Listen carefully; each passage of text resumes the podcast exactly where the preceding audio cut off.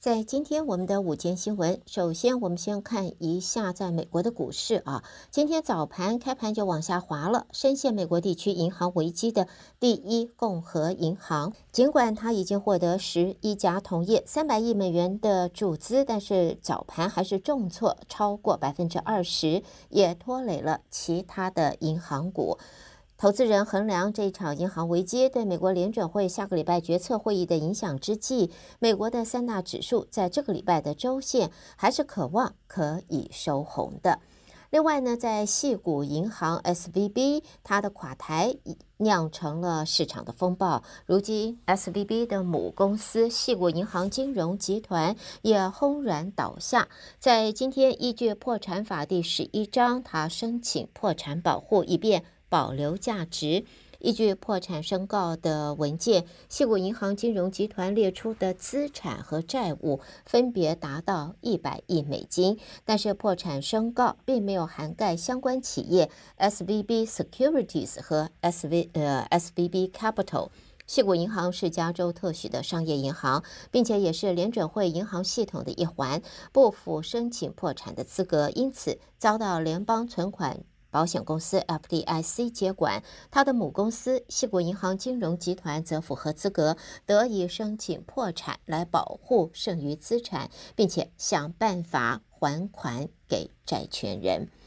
另外呢，对于中国国家主席习近平即将访问俄罗斯，是不是他此行能够解决俄罗斯和乌克兰的战争呢？全球各主要的这个政府啊国家都在关注。中国国家主席习近平接受了俄罗斯总统普丁的邀请，下个礼拜一开始将会对俄罗斯展开三天的国事访问。克里姆林宫和中国的外交部都在今天证实了这一个行程。俄罗斯总统的新闻秘书则表示，俄罗斯总统和中国国家主席的对话会是在三月二十号下午开始，会是一对一的对话，并且会举行非正式的午宴。第二天会进行一天的对话，会谈当中，双方将会讨论进一步发展两国之间的全面伙伴关系以及战略合作等事项，也会签署一系列重要的双边文件。而中国外交部发言人汪文斌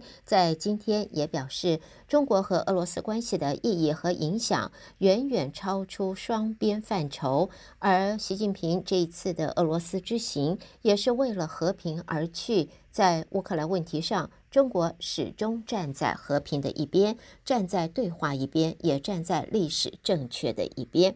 现在，俄罗斯乌克兰战争已经满一周年。中国政府发表目的在作为调停基础的这一个十二点立场的文件，也敦促双方同意逐步推动局势降级缓和，最终达成全面停火。而对于中国国家主席习近平二十号将访问俄罗斯，这是俄国对乌克兰发动全面侵略以来，习近平首度对俄罗斯的国事访问。那么会和俄国总统普丁举行会谈。那么对此的话，在美国方面的媒体也说，由于中国在外交和经济上是支持俄罗斯，这也让美国与欧洲深感不满。欧美领袖将会密切观察在这一次习近平的俄罗斯之行。接着，我们在新闻方面呢，看一下，就是在委内瑞拉啊，我们看到呢，委内瑞拉最高法院在今天废除了军法当中一条有争议的条款，这个条款把武装部队中的同性恋定为犯罪行为。委内瑞拉最高法院的表示。废除同性恋最高三年徒刑的条款，最高法院的声明说，这个条款要求惩罚犯下违反自然性行为的军人，但是没有能够界定它的含义是什么。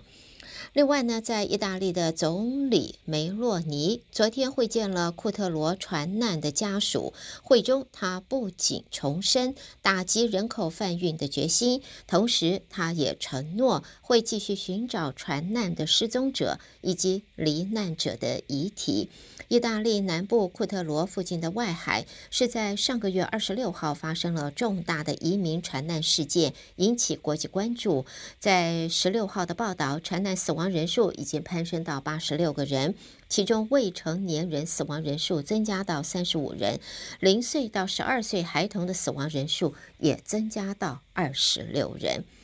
另外呢，在澳洲方面，男子这个澳洲男子啊，Johnston 在今天打破了冲浪时间最长的世界纪录，并将纪录一举增加了十个小时啊，来到了四十个小时了。在四十岁的前职业冲浪的选手 Johnston，他在打破了先前由南非选手 a n s l i n 所创下的三十小时十一分钟的记录，呃，在破纪录的时候啊，他可是激动的落泪了。Johnston 在雪梨的克罗纳。啊，克罗纳拉海滩，数百名欢呼的支持者面前，勇敢的面对成群的水母和栖息着多种鲨鱼的漆黑海岸。而现在呢，他冲破了啊、这个冲浪时间最长的世界纪录，缔造出他自己的辉煌成绩。